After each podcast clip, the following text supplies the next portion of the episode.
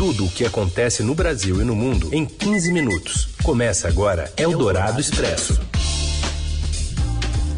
Já estamos por aqui, bem-vindos! Eldorado Expresso começando para atualizar as notícias que movimentam esta terça-feira. Eu sou a Carolina Ercolim, comigo, Raíssen Abac. Como vai, Raíssen? Oi, Carol, por aqui e por aí, cada um na sua casa, dando uma, uma boa tarde para você que nos acompanha no FM 107,3 da Eldorado, ao vivo ou em qualquer horário em formato de podcast. Então vamos daqui e dali, atualizando para você as manchetes desta terça, dia 16 de março. O novo ministro da Saúde, Marcelo Queiroga, diz que a política de combate à pandemia é do governo Bolsonaro e não do titular da pasta. Infectologista Marcos Boulos afirma que o Brasil pode chegar à marca de 500 mil mortos se não houver reforço no isolamento e conscientização da população. E ainda os impactos de uma nova rodada de redução de salário e de jornada de trabalho e a paralisação do Paulistão com o avanço da Covid. É o Dourado Expresso. Tudo o que acontece no Brasil e no mundo em 15 minutos. Novo ministro da Saúde, Marcelo Queiroga, reuniu-se com Eduardo Pazuello nesta manhã e o repórter Matheus Vargas dá os detalhes dessa conversa. Boa tarde, Carol e Heisen. Escolhido para ser o quarto ministro da Saúde em plena pandemia, o cardiologista Marcelo Queiroga disse nesta terça-feira que dará continuidade ao trabalho até agora executado no Ministério da Saúde. O médico afirmou que não tem uma avaliação sobre a gestão do general Eduardo Pazuello, nem mesmo uma vara de condão para resolver os problemas da saúde nacional. Ele afirmou que o general vem trabalhando arduamente para melhorar as condições sanitárias do país o cardiologista foi escolhido na segunda-feira pelo presidente Jair Bolsonaro ao ministério após desgaste de Pazuello no cargo. Ele chegou hoje ao Ministério da Saúde para a primeira reunião de transição com o atual ministro Pazuello e também com a sua equipe. Segundo apuramos, a ideia é que Pazuello e Queiroga participem de alguns eventos juntos na próxima semana, como uma audiência pública na Câmara dos Deputados e também a entrega de vacinas pela Fiocruz que deve acontecer amanhã, no Rio de Janeiro. O ministro chegou ao Ministério de máscara e pediu para a imprensa não aglomerar durante a entrevista, cenas bastante raras no governo Jair Bolsonaro. E hoje o que nós precisamos é uma união nacional é, para vencer o vírus, né? E vocês estão todos aglomerados aí, coisas que vocês dizem que não é bom mas logo depois frustrou expectativas de quem esperava que ele pudesse impor uma grande mudança na estratégia do Ministério durante a pandemia, pois ele disse que a política do Ministério da Saúde quem faz é o governo Jair Bolsonaro e cabe a ele apenas executá-la. Obrigada, Matheus. Já para a colunista da Rádio Dourado, Eliane Cantanhede, ministro da Saúde, Eduardo Pazuello, não poderá ignorar o legado que deixa. O ministro Pazuello sai do cargo, mas o cargo não sai dele. Os erros cometidos continuam existindo, sobrevivem a ele. Então você já tem investigações no Ministério Público, investigações da Polícia Federal, investigações do Supremo Tribunal Federal, investigações do Tribunal de Contas da União, o TCU, e ontem esse desmando que eles taxaram de atitude criminosa do governo brasileiro na pandemia foi parar também no Conselho de Direitos Humanos da ONU, pela Conecta e pela Comissão Arnes de Direitos Humanos. E Marcelo de Moraes, também colunista de política do Jornal Dourado, explica que além da técnica, a escolha de Marcelo Queiroga como novo ministro é política. Ele tem um trans, ele é apoiador do presidente Jair Bolsonaro desde o início, ele participou da equipe de transição do governo, também levado por Flávio Bolsonaro. Então ele é um, um quadro técnico, mas que tem ligações políticas, digamos assim, por via do sogro de Flávio Bolsonaro que apresenta esses nomes. Bom, a gente ouviu aí que vai ter uma transição, mas se tomasse posse hoje, o futuro ministro Marcelo Queiroga receberia um país com 279.602 mortos pela Covid-19. Esse é o total de vítimas com os 1.275 óbitos registrados na segunda-feira, com um novo recorde da média móvel em sete dias, 1.855, 46% a mais que na comparação com o período anterior. Segundo o infectologista Marcos Boulos, se mantivermos essa curva, as mortes podem atingir patamares trágicos. O número de mortos, essa, essa incidência, vai aumentar progressivamente se não houver as pessoas deixarem de ter aglomerações e não usarem máscara. E é previsto na curva que está hoje, hoje que em agosto nós estaremos com 500 mil mortos no país. Ou seja, uma coisa inadmissível é, geralmente causada por um descaso das pessoas com, com, os, com, os, com as solicitações, com as orientações de saúde pública. A situação Isso. é bastante grave. O resumo do professor da Faculdade de Medicina da Universidade de São Paulo refere-se a estimativas internas de especialistas e órgãos assessorando o governo de São Paulo. Em entrevista à Rádio Eldorado, o médico é duro ao criticar o comportamento de brasileiros contra as medidas de isolamento. Tem que ser um estudo antropológico, não dá para entender. As pessoas estão vendo morrer um atrás do outro, muita gente na família, nos amigos e continuam se expondo, brincando com a vida que é o bem maior que todos nós temos.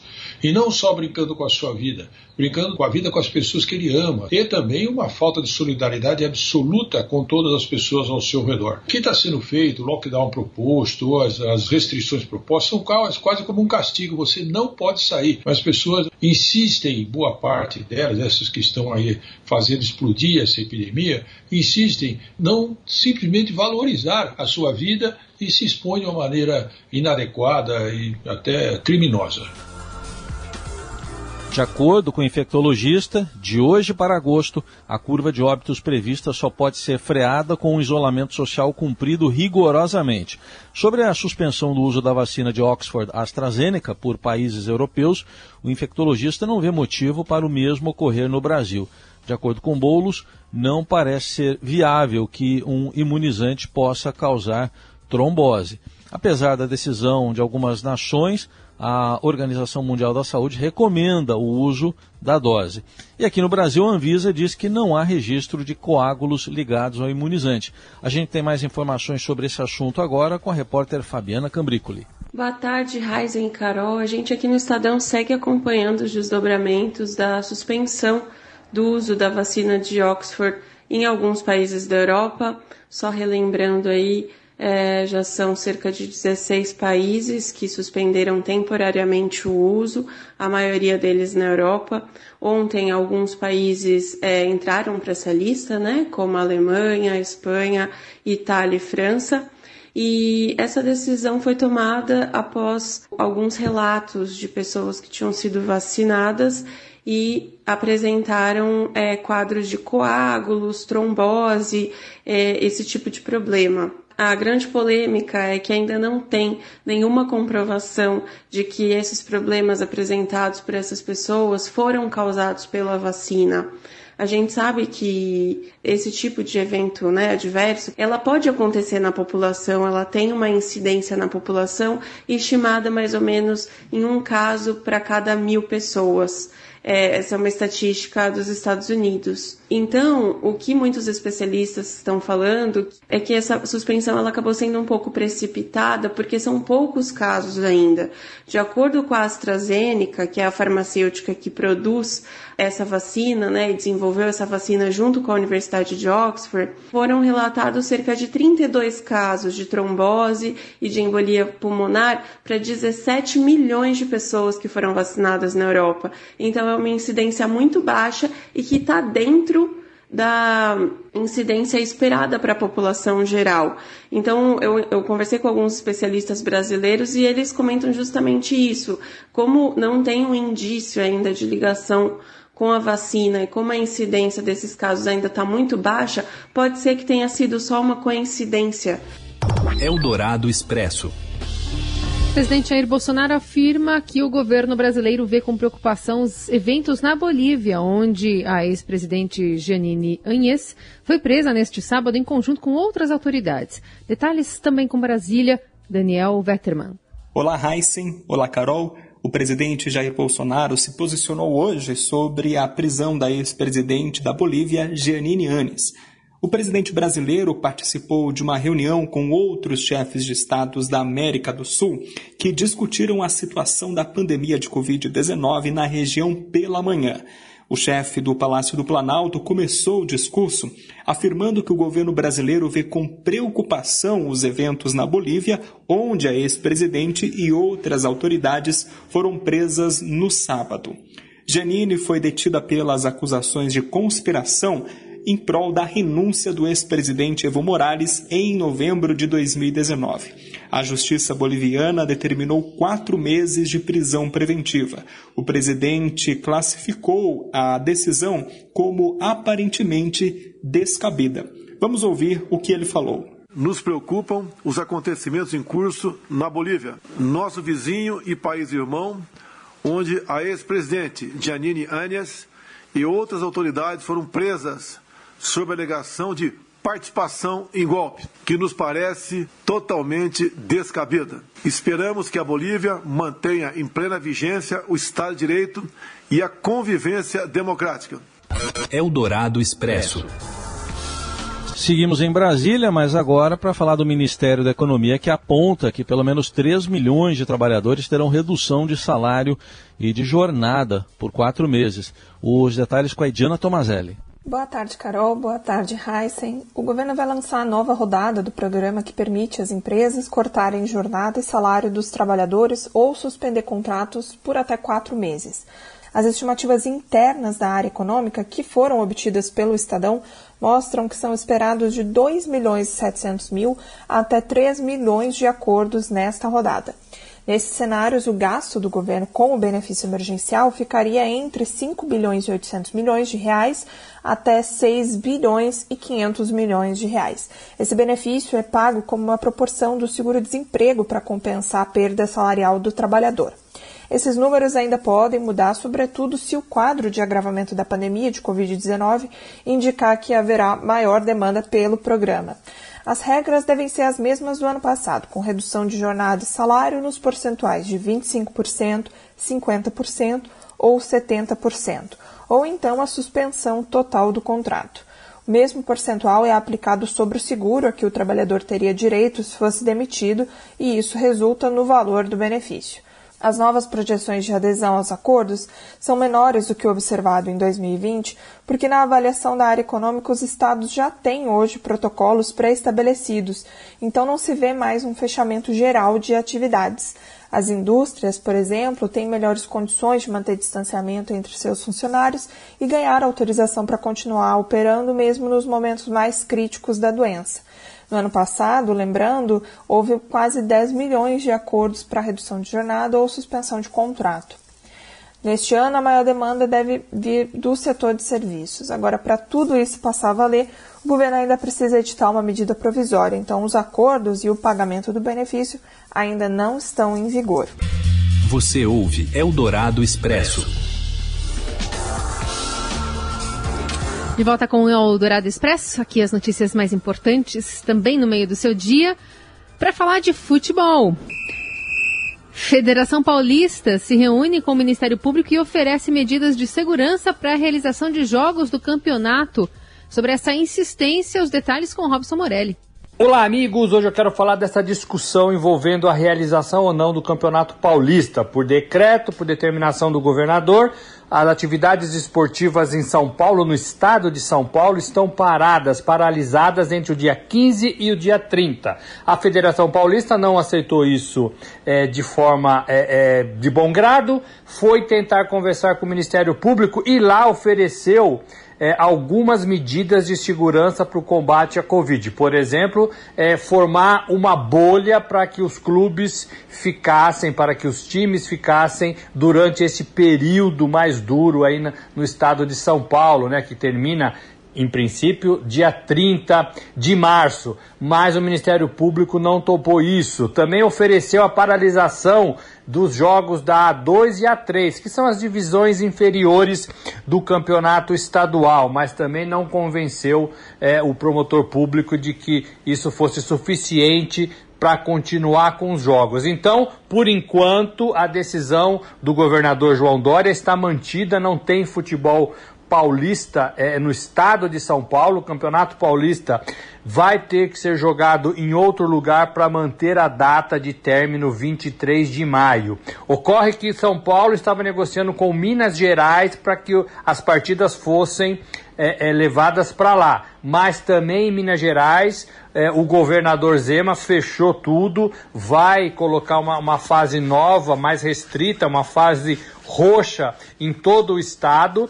O futebol não vai parar em Minas Gerais por enquanto, mas o secretário da Saúde diz é, que não tem como receber partidas de outros estados, partidas de outros times de futebol do Brasil. Então é um problema a mais, tudo isso vai ser discutido hoje em Minas Gerais, mas é mais um problema para o futebol de São Paulo no tocante a levar suas partidas para outro estado. É isso, gente. Falei, um abraço a todos, valeu. Eldorado Expresso. Nosso amor que eu não esqueço e que teve o seu começo numa festa de São João. Morre hoje sem foguete, sem retrato e sem bilhete, sem luar e sem violão. Nem Mato Grosso vai gravar um disco de estúdio com quatro arranjadores. Eu não estou com vontade de interromper. Mas vamos ouvir as informações, uma reportagem exclusiva do Estadão com o repórter do Caderno 2, Júlio Maria. Nunca mais quero seu beijo. Boa tarde, ouvintes da Rádio Dourado. Olha, fãs de Ney Mato Grosso, se preparem, vem aí um novo disco do Ney. Não para agora exatamente, mas agora ele começa a preparar este novo álbum que será produzido pela primeira vez na história do Ney por quatro produtores. Cada um vai cuidar de três músicas. Vou falar rapidinho o nome deles aqui. O pianista Leandro Braga, o tecladista Sacha Bach, o violonista Marcelo Gonçalves e o guitarrista Ricardo Silveira, quatro especialistas em Ney que já produziram Ney. E as músicas escolhidas pelo próprio Ney, olha só, quase um segundo do Herbert Viana, Chique Chique do Tom Zé com o Zé Miguel Wisnik, Se Não For Amor Eu Segue do Lula Queiroga, lindíssima, Mi Unicórnio Azul do cubano Silvio Rodrigues, Estranha Toada, do Martins e o PC Silva, Sua Estupidez, de Roberto Carlos e Erasmo Carlos, coisas lindas, Nu com a Minha Música, do Caetano Veloso. Olha, o Ney foi fundo, tem até guita do Raul Seixas com o Paulo Coelho. O Ney vai cantar, como sempre, aquilo que ele gosta de cantar. Já definiu as músicas, mandou para esses arranjadores, os caras já estão trabalhando o estúdio vai rolar rapidamente. O Ney disse o seguinte: Eu estou cansado de olhar para o teto. Ele fica lá no apartamento dele, em isolamento. O Ney leva muito a sério isso, ou fica no apartamento, ou fica no sítio que ele tem em Saquarema, lá no Rio, vendo o tempo passar, esperando para poder recolocar o bloco na rua, nos palcos. Infelizmente, isso não está sendo possível. A gente está acompanhando quanto está difícil para os artistas, né? E os grandes artistas também estão sofrendo, né? E agora nem então bola e fecha e anuncia para gente em primeira mão, exclusivaça essa notícia, a feitura de um novo álbum. Diga sempre que eu não presto, que o meu lar é o botequim, que eu arruinei sua vida e é com o Ney que a gente encerra o Eldorado Expresso desta terça. Amanhã tem mais. Valeu, Raíssen. Valeu, Carol. Obrigado pela companhia de todo mundo aí e uma ótima terça. Até amanhã. Pra mim.